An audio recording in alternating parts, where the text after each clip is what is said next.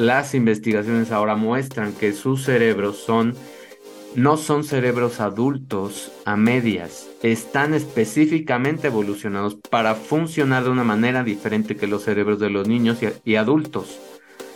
Todo este desarrollo evolutivo no es al azar, no es un accidente, no es anormal y no es que ellos tengan un cerebro eh, menos capaz o defectuoso es un cerebro que está en un proceso de adaptación, como todos sus cuerpos también.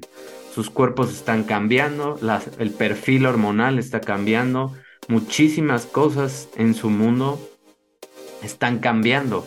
Entonces tenemos que entender estas etapas duras para ellos y entender que para ellos en esos momentos es mucho más la parte emocional y les Bienvenidos a nuestro episodio número 103, donde nos va a tocar hablar de un tema muy interesante para los niños, para los jóvenes, para la transición que ellos están viviendo. Y obviamente este mensaje también es para todos los padres, mamás o papás que están eh, pues pasando por estas etapas que son complejas, que nosotros mismos también tuvimos varios conflictos y eh, pues batallas que salvar en cuanto a la identidad que estamos creando en esta etapa de la adolescencia. Entonces, nuestro episodio se titula Entiende a tu adolescente y déjalo encontrarse. Y eso es de lo que vamos a hablar. Para hablar de este tema me basé en un artículo que es increíble, impresionante la información que, que tiene este artículo. Es del autor Y se llama The Amazing Teen Brain, es de Scientific American de junio del 2015. Aun cuando la información no es, entre comillas, tan reciente, es información que sigue vigente, que ya tenía o ya tiene muchos descubrimientos de lo que es el cerebro de los adolescentes, de la plasticidad, de la maduración, de todo este desajuste que tiene el cerebro. Entre comillas es un desajuste porque realmente es más bien que se está acoplando y se está adaptando a las nuevas capacidades que va a adquirir, el papel que tiene en la conexión de todas estas estructuras que se están formando y por qué es que todo esto hace que haya a veces explosiones de emociones o muchas veces tengan esos efectos tan permisivos en su, pues en sus emociones, en su identidad, en su autoestima, los adolescentes. Entonces, quédate hasta el último, eh, pues, pedazo de esta información, de este episodio, porque voy a revisar gráficas. Te voy a enseñar cómo se ve el cerebro de los adolescentes en una, este, en una resonancia magnética y cómo se ven esas conexiones y cómo están cambiando. Entonces, espero te quedes hasta el final y por supuesto ya sabes qué hacer con esta información para que más gente se entere de lo que está pasando. Entonces, empecemos con el tema, ¿qué es la plasticidad cerebral? El cerebro de un adolescente y de los adultos también es todavía plástico. ¿Qué significa esto? Que es moldeable que cada vez extiendes más tus conexiones. Eso obviamente depende mucho de lo que estás haciendo eh, constantemente con tu cerebro. Si te dedicas a ver redes sociales, a pasar nada más el dedo o a ver videos bobos en YouTube, etcétera, pues obviamente no creo que haya mucha plasticidad y más bien creo que estás perdiendo conexiones neuronales. Si todo el tiempo usas el GPS, lo mismo está pasando, etcétera. El chiste es mantenerte activo mentalmente, retando a tu cerebro. Y el cerebro de los adolescentes se va a caracterizar por un alto grado de plasticidad. Ellos están realmente en una capacidad impresionante de cómo se forman nuevas estructuras y otras se destruyen, por así decirlo, lo que significa que este cerebro de los adolescentes cambia y se adapta en respuesta a su entorno. Y esa plasticidad permite ese desarrollo cognitivo, o sea, ¿qué es esto de aprendizaje y social durante este periodo? Fíjate cómo es tan importante esto y por eso es que muchos papás eh, no entendemos a esa etapa de la adolescencia, pero si tú te pones a pensar en tu propia adolescencia, tú tampoco te entendías. Entonces, estás encontrando una nueva forma de aprender del mundo y estás encontrando una nueva forma de adaptarte socialmente al mundo. Y ahora que vivimos en una etapa pues llena de distracciones, llena de toda esta basura de comparación de las redes sociales y la llamo así porque realmente está hecha para eso, para destruir el cerebro de muchos de los niños y adolescentes porque los eh, mete a un mundo de comparación, a algo que no les está dejando ningún bien y sí les está creando adicciones y tremendos problemas de autoestima y obviamente de atención. Ahora, ¿qué pasa? Hay una maduración de todas estas redes cerebrales y la adolescencia implica un patrón único de desarrollo cerebral. El sistema límbico, o sea, el sistema de las emociones, es responsable eh, de que madure antes y más intensamente durante la pubertad, mientras que la corteza prefrontal, que es todo esto de aquí, esa va asociada con el juicio y el control de impulsos y madura posteriormente, madura un poco más tarde.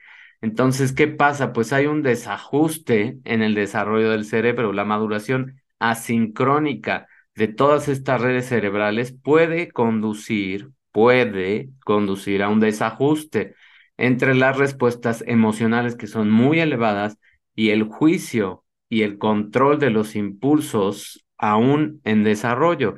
Por eso son impulsivos los adolescentes, por eso toman más riesgos, por eso no les preocupa, entre comillas, lo que un padre esté experimentando en cuanto a la preocupación, etcétera. Y eso puede resultar en, en todos esos comportamientos que vemos y que a menudo se consideran una parte normal del desarrollo del cerebro del adolescente. No es que ellos quieran lastimarte como padre, no es que ellos estén en contra tuya, no es que de repente un extraterrestre los secuestra y se mete en sus cerebros, no, es un proceso normal de adaptación del cerebro, se llama plasticidad cerebral y se están ajustando piezas y otras se están perdiendo.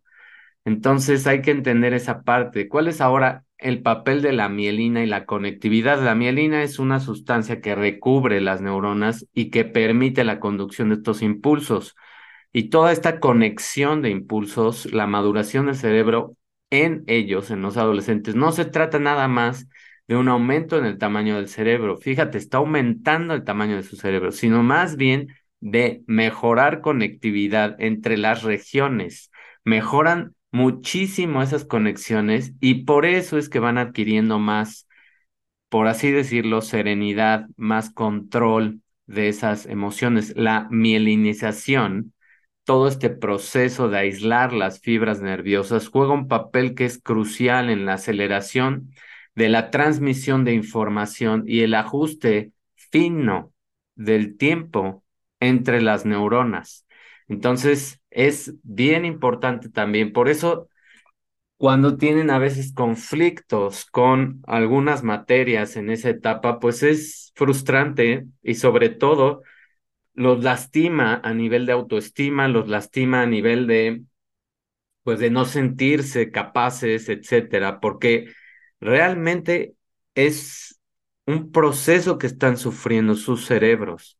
Ahora, hay una teoría de gráficas y de estas redes cerebrales y los investigadores utilizan esta teoría para estudiar esta interconectividad que cambia en el cerebro de los adolescentes y ese enfoque matemático ayuda a cuantificar cómo se conectan todas estas diferentes regiones o módulos cerebrales y cómo funcionan juntos para facilitar estos procesos y para hacer que se conecten mucho más fácil y facilitar el aprendizaje, consolidar el aprendizaje. Y como lo hice con las manos, literalmente es todo esto que se va acoplando, regiones del cerebro, conexiones del cerebro que van encontrando su par y van creando estas sinapsis mucho más fuertes. De repente forman esta estructura más fuerte de conexión y consolidan un aprendizaje. Eso es lo que está pasando en todos estos procesos cognitivos. Obviamente pasa en cuestiones de milisegundos, segundos, y esa sincronización y fortalecimiento sináptico hace que ellos vayan adquiriendo estas capacidades. La mielina, que mencioné que es la sustancia que recubre estas neuronas, contribuye a esa sincronización más precisa de estas transmisiones neuronales. El momento es esencial para una llegada simultánea en la entrada de varias neuronas para fortalecer las conexiones sinápticas que son subyacentes al proceso de aprendizaje. O sea, estas sinapsis son independientes de la parte del aprendizaje que se va a dar, pero entre más se apoye este aprendizaje, entre más se vayan creando estas conexiones, entre más se vayan formando estos lazos fuertes entre las neuronas, pues mucho mejor aprendizaje va a haber. Entonces, no hay de otra más que a veces repetir y repetir la información. Y es normal que a veces haya estos periodos de distracción en la adolescencia donde también ellos sienten que, para empezar, no encajan en el mundo, otra, no saben qué va a pasar con su vida y se empiezan a hacer estas preguntas complejas y todavía es retador para sus estructuras cerebrales saber qué va a pasar y esa incertidumbre los hace también frustrarse y tener problemas escolares, obviamente. Comprender todos estos aspectos del desarrollo del cerebro en un adolescente ayuda, nos ayuda a los padres, ayuda a los maestros, debería de ayudar a los maestros también y profesionales a distinguir entre unos comportamientos típicos que son apropiados de la edad y comportamientos que pueden indicar posibles, posibles perdón, problemas de salud mental. Entonces hay que distinguir entre una eh, tendencia a ser más, a tener más riesgos, una tendencia a ser más impulsivos y hay una línea que se cruza donde tú ya puedes también como un profesional de educación darte cuenta y como un padre estar más pendiente de qué comportamientos ya no son normales. Además, todo ese conocimiento contribuye a muchos esfuerzos para reducir las tasas de diversos problemas que enfrentan los adolescentes, porque entre esa etapa de edad es cuando más problemas de adicción, de accidentes, de depresión y de suicidio existen en todo el mundo. Esto sí es parejo para todas las culturas. ¿Qué más pasa con esta plasticidad en el cerebro adolescente?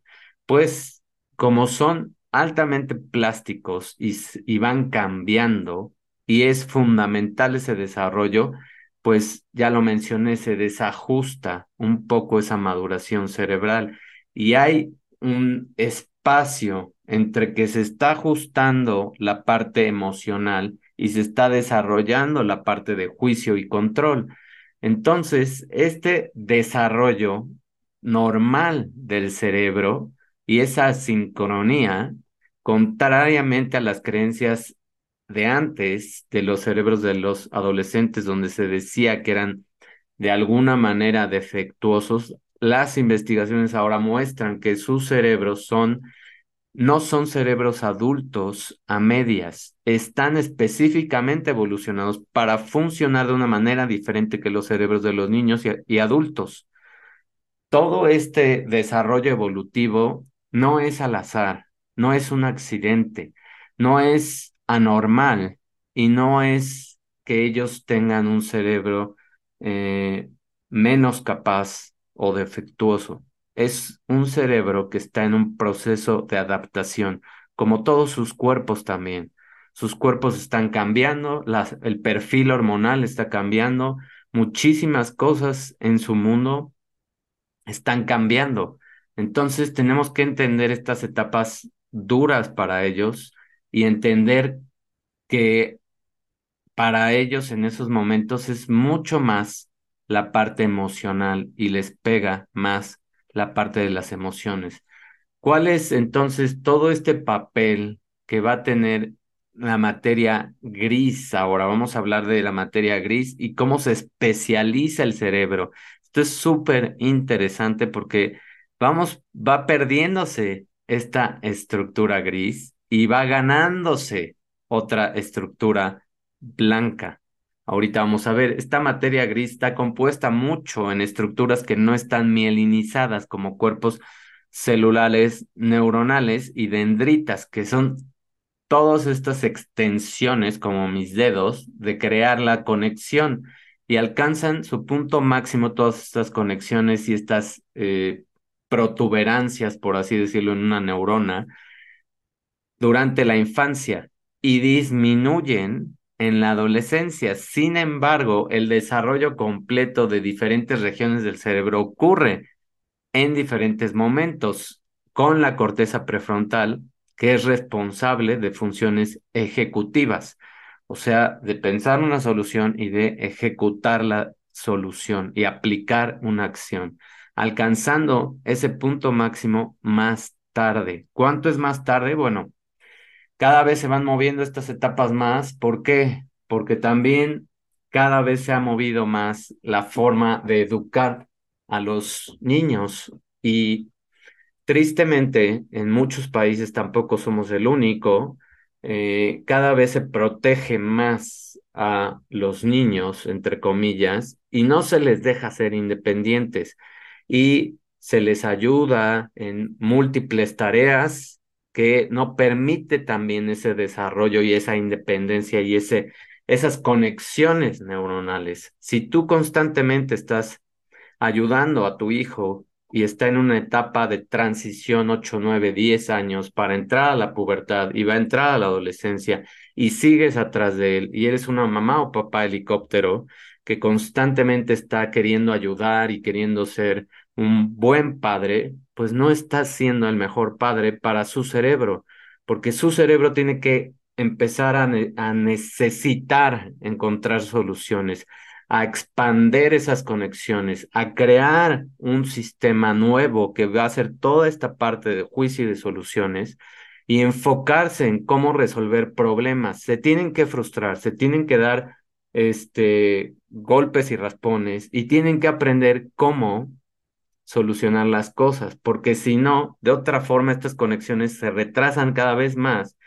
Y ahorita tenemos casos de personas de 25, 30, 35 y me atrevo a decir que hasta 40 años que no han podido desarrollar esta parte de la corteza prefrontal, que todavía son muy impulsivos, que no saben controlar la parte emocional y que se quejan de tonterías en un trabajo o en un ambiente laboral o no saben todavía tomar decisiones. ¿Por qué? Porque tuvieron estos padres sobreprotectores que en vez de hacerles un bien, les hicieron un daño, porque no los dejaron ser quienes tenían que ser, encontrarse, saber cuál es su identidad, saber qué es lo que quieren, esforzarse por las cosas, encontrar valor de hacer las cosas. Entonces, todo eso es súper importante para este desarrollo hay una importancia de comprender este cerebro adolescente y es esa. Necesitamos también empujar a que ellos hagan cosas y se independicen, no antes ni después. Es en esta etapa de adolescencia donde lo deben de hacer y tampoco debe extenderse esta etapa si nosotros también nos hacemos un poco a un lado y los dejamos a ellos ejecutar las cosas que deben de empezar a vivir. Comprender estas características únicas del cerebro nos va a ayudar a todos. Y cuando nosotros entendemos esto, entonces también soltamos y decimos, vas, haz las cosas. Esto es lo que tienes que hacer. Una cosa es ser guía, una cosa es tratar de explicar, una cosa es tratar de orientar y otra cosa es hacer lo que ellos tienen que hacer. Otra cosa es estar llamando cada no sé cuántos minutos, si ya tienen una forma de comunicación, otra cosa es que no puedan empezar a hacer labores de casa desde una edad más temprana y empezar a educarse también en cuestión de ahorro, en cuestión de valorar lo que cuestan las cosas. Y todo eso nos va a ayudar a intervenciones más efectivas de nosotros y potencialmente reducir muchos de estos problemas en la adolescencia porque los estamos ayudando a madurar. Entonces, este aumento de la conectividad cerebral van a ser entre los años 12, fíjate nada más todo lo que está teniendo, el cambio más significativo en el cerebro del adolescente y este fortalecimiento de todas estas conexiones entre las regiones o grupos de neuronas o módulos ocurren entre los 12 y los 30 años. Y como lo dije hace rato, ahora se ve 35 o 40 años y todavía siguen en este desarrollo. Y los que se retrasan más, pues es porque tuvieron padres, pues un poco, por llamarlos helicópteros o metiches. Y no se vale porque no le estás haciendo un bien a tu hijo. Le estás, eh, lo estás discapacitando en su desarrollo cognitivo de aprendizaje y en su desarrollo de ejecutar soluciones, de buscar soluciones y de hacer las cosas. Ahora, ¿qué pasa con esta emoción contra el control? Los adolescentes son más propensos, como lo mencioné, a comportamientos más riesgosos debido a ese desajuste o a este nuevo ensamblaje de piezas dentro de este sistema límbico de las emociones que está impulsado por todo lo que nos está pasando en la parte emocional y se intensifica en esta etapa y la corteza prefrontal es responsable de ese control de los impulsos, pero todavía no está desarrollada completamente. Entonces, ¿cuál es este papel de la corteza prefrontal? Pues juega un papel crítico en controlar los impulsos, tomar decisiones basadas en recompensas a largo plazo. Esto es nuevo. Esto que estoy mencionando es nuevo. Recompensas a largo plazo. Por eso tampoco ellos ven la consecuencia de lo que hacen. Porque ellos todavía no desarrollan este largo plazo. Todavía ven las cosas inmediatas. Todavía ven las cosas como, bueno, pues no pasa nada. Hice esto, copié en un examen o falsifiqué una firma, etcétera. Tonterías que hacen y que todos en algún momento también llegamos a hacer en esta etapa, no vemos la consecuencia todavía porque no somos capaces de extrapolarla a un nivel de largo plazo. Pero todo esto continúa desarrollándose durante todos estos años hasta llegar a los 20, más de los 20, como mencioné, hasta los 30, y puede conducir a dificultades en el control de estos impulsos y evaluación de riesgos. Ahora, también hay un desajuste en el tiempo. El desequilibrio entre el comportamiento emocional impulsado por este sistema límbico y el control de aprendizaje de la corteza prefrontal resulta en un diferente momento en el desarrollo y la pubertad que comienza antes extiende este periodo de desequilibrio. O sea que también hay que tener cuidado con la alimentación. Y aquí voy a entrar a un tema que no está enfocado realmente a esta parte del cerebro, pero sí contribuye a adelantar la pubertad. El consumir demasiadas cosas procesadas, demasiada comida procesada, demasiados azúcares sintéticos desde niños y toda esta comida pues chatarra, llena de hormonas, también llena de químicos, toda esta comida está diseñada para adelantar etapas y esta etapa de la pubertad, si se adelanta, ¿qué pasa? Pues se extiende el desarrollo del cerebro y, es, y también es consecuencia de ver personas que todavía siguen viviendo con sus padres a los 40 años. Eso es lo que está pasando. La adolescencia como una realidad biológica es lo que estamos viendo, es esta evolución. Todos estos factores sociales pueden influir en un momento de ciertos desarrollos y la maduración biológica de la materia blanca y de la materia gris del cerebro está principalmente bajo un control biológico. La adolescencia, marcada por esta toma de riesgos y las interacciones entre sus compañeros, es una realidad biológica, pero la duración puede variar según ciertas culturas y nuestra cultura latina es una cultura que pues también protege un poco esa parte de que los adolescentes y los adultos jóvenes sigan con sus padres y no se independicen. Esa, eh, pues esa creación cultural de protección del adulto joven y adolescente también influye en que todo este desarrollo biológico se retrase. Ahora, cuáles son las vulnerabilidades y las oportunidades que ellos tienen. Esta plasticidad cerebral que se prolonga durante la adolescencia presenta vulnerabilidades y muchas oportunidades. Es un momento pico para enfermedades mentales emergentes. ¿Por qué? Porque, como lo mencioné, ahorita ellos no tienen un control de eh, decisiones son más propensos a la parte emocional y eso los hace más, eh, pues también los predispone un poco a esta ansiedad, a esta depresión y eso es lo que estamos viendo últimamente, cada vez más ansiedad, cada vez más depresión y esto también está fomentado y está comprobado científicamente por toda la interacción que tienen desde muy temprana edad con teléfonos inteligentes, con redes sociales, con todas estas cosas que ven muchas veces sin control en YouTube, en redes, etcétera. Es más, se les pegan muchos de los lenguajes, vocablos y formas de pensar de la persona que están viendo.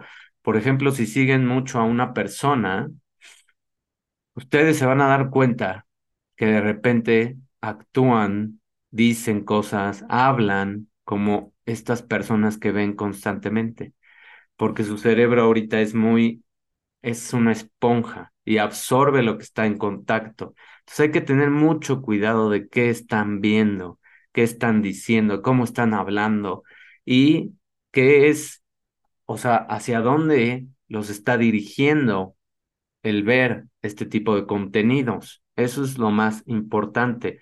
¿Cuál es el punto de estas personas de decir a veces tonterías o de hablar eh, chiqueado o de hablar con acentos raros, etcétera. Todo esto hay que estarlo constantemente viendo porque no sabemos en qué momento ellos también estén expuestos a otro tipo de manipulación.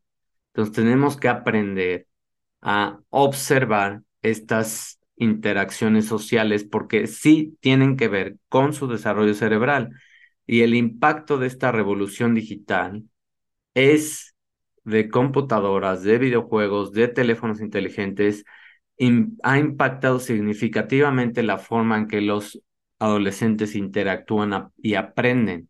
Los, las personas que se dedican a la educación, los maestros, deben centrarse en desarrollar habilidades de pensamiento más crítico, no de memoria.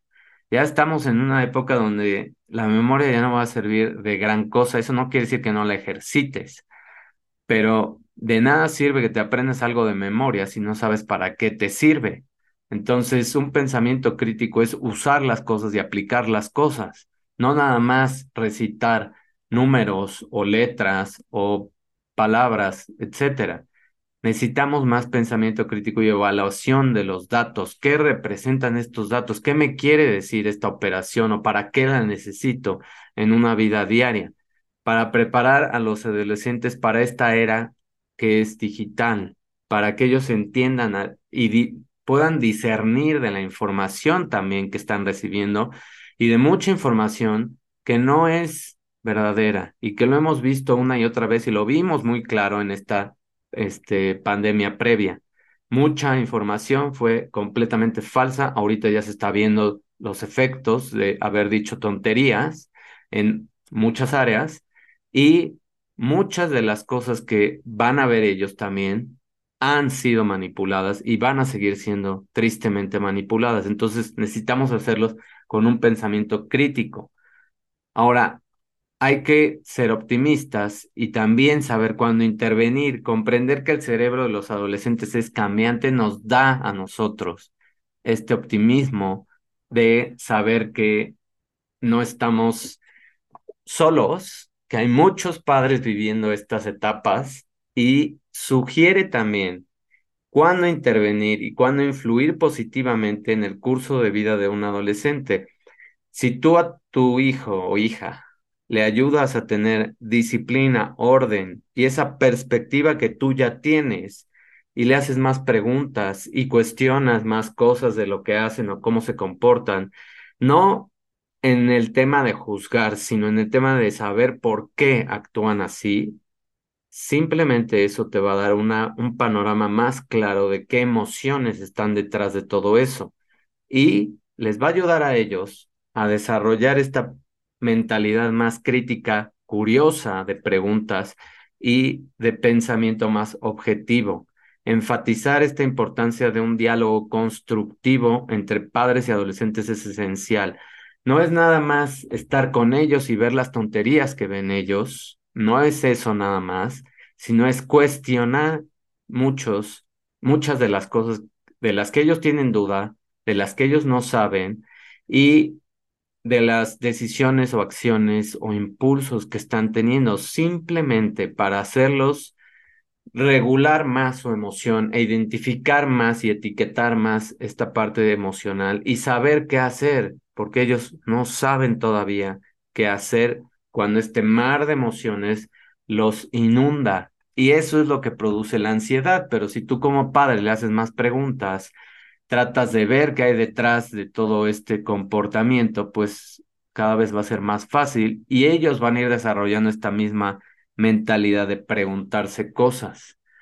Todo esto es lo que nos va a ayudar en el futuro y en el presente a generar adolescentes más capaces, más hábiles en cuanto a la parte de poder identificar sus emociones, regularlas y tener una etapa de un periodo de transición que sea más eh, ajustada a un rango que es no lo normal, o sea, aquí no podemos hablar de anormal, normal y anormal, pero que no se extienda tanto y que ellos puedan tener decisiones ya en sus 22, sus 23, sus 25 años y un pensamiento más crítico, más responsable de lo que está pasando en sus vidas. Ahora vamos a ver em, qué está pasando en la parte de sus cerebros.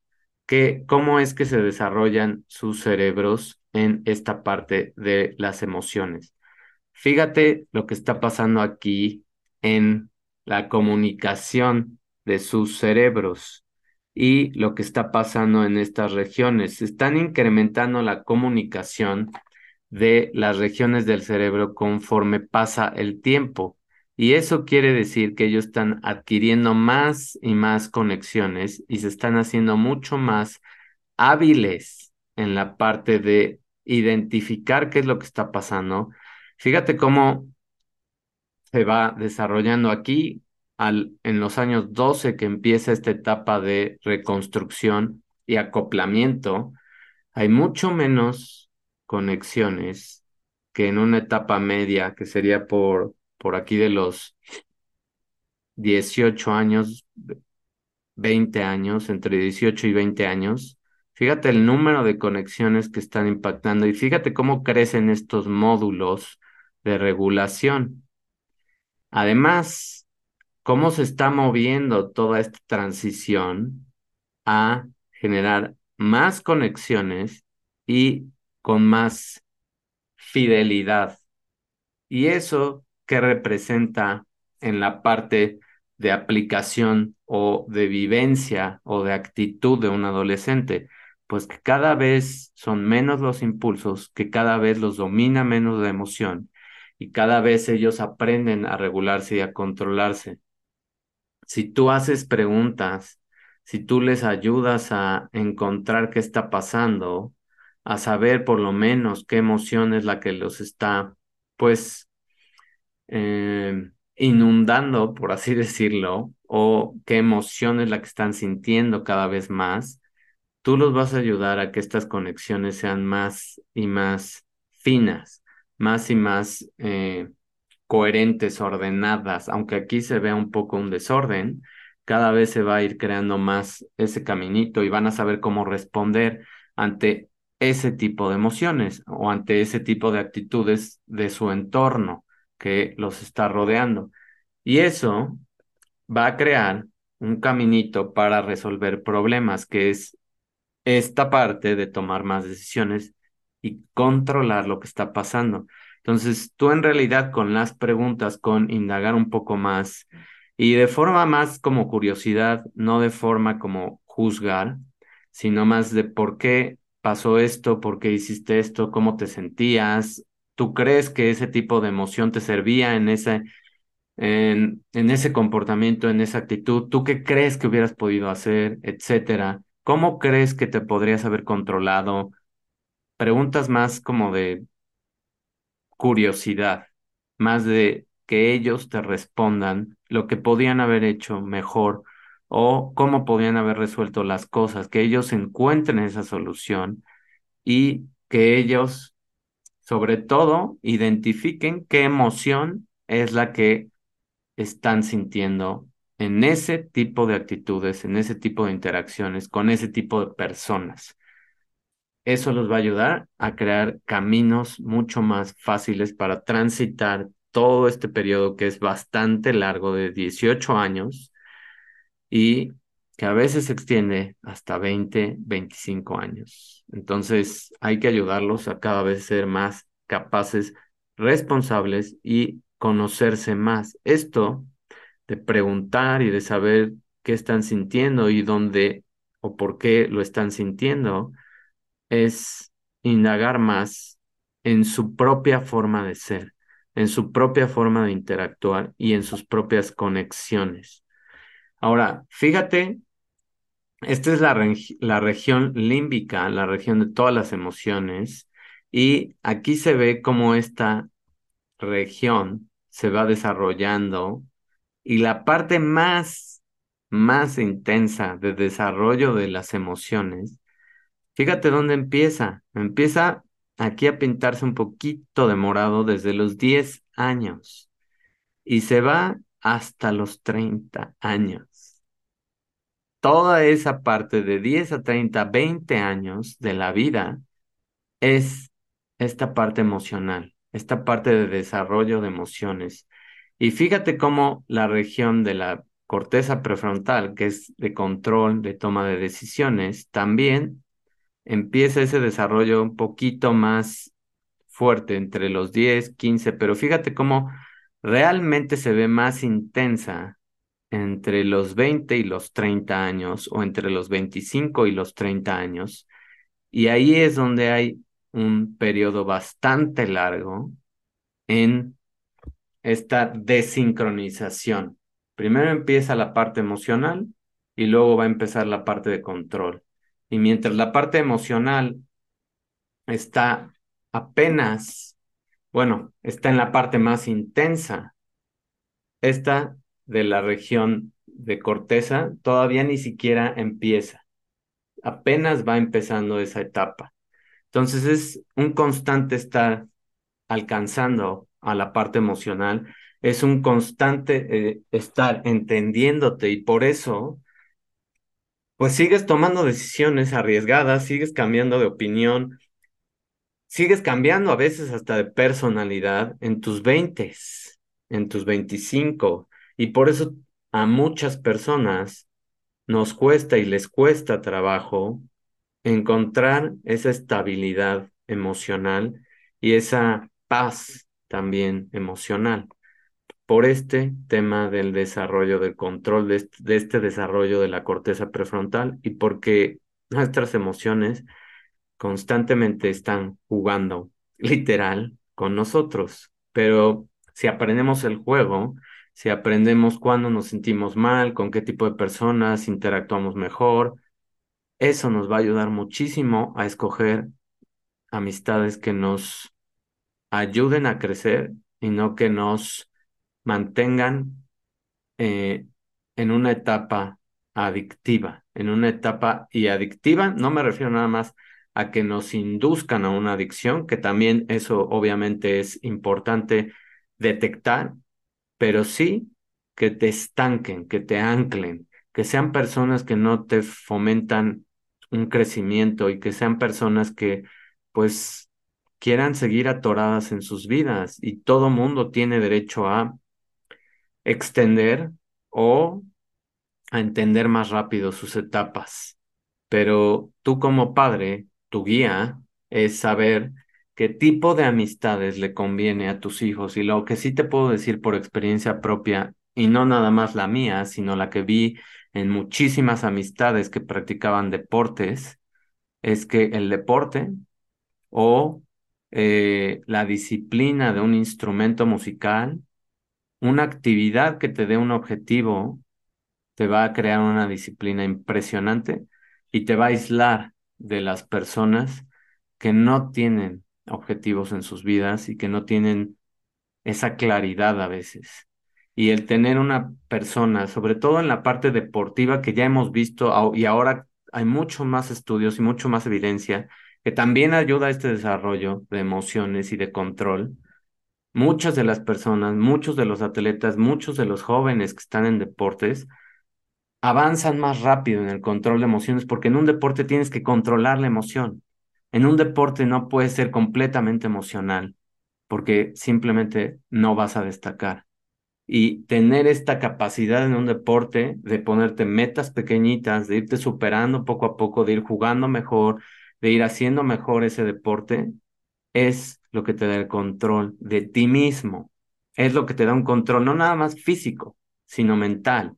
Y se hace una construcción de una persona que es enfocada a metas, enfocada a desarrollo, enfocada a pensar mejor. ¿Cómo voy a ser mejor? ¿Cómo? Y analizar los resultados y saber perder y saber enfrentarte a la derrota y saber también qué hiciste bien y qué hiciste mal y verte desde lejos y observar qué hiciste y mejorar y aceptar la crítica de tu coach o de tus entrenadores o de tus mismos compañeros de deporte y empezar a corregir. Todas esas cosas que vive una persona que está dentro del mundo de deporte en esta etapa de edad son importantísimas en este desarrollo de corteza prefrontal, porque te avanza. Yo puedo casi apostar a que muy pronto, si no es que ya existe y próximamente lo voy a buscar, un estudio de cómo las personas o los jóvenes que empiezan en algo, en una actividad de deporte y que se hacen más competitivos, acortan esta brecha entre la parte emocional y la parte de desarrollo de corteza prefrontal y control.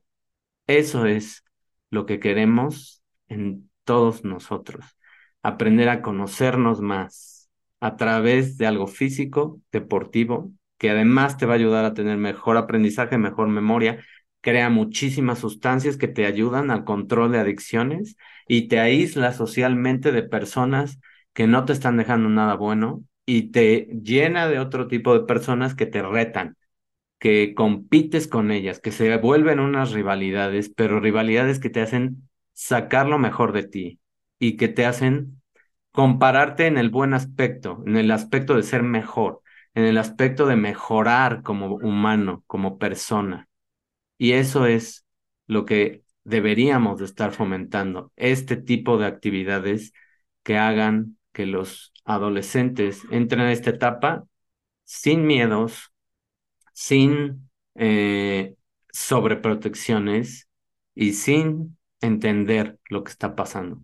Hoy ya tienes la información, hoy ya sabes qué hacer. Entonces, si estás próximo a que tu hijo o hija entre a estas etapas, revisa este video constantemente y entiende por qué le están pasando las cosas y ten un poco de empatía y compasión por tus hijos o hijas, porque eso que están pasando no es fácil y la manera más fácil de ayudarlos es simplemente a veces entender lo que están haciendo y preguntar cuando ellos están más calmados por qué pasó, por qué pasaron las cosas. Mil gracias por tu atención.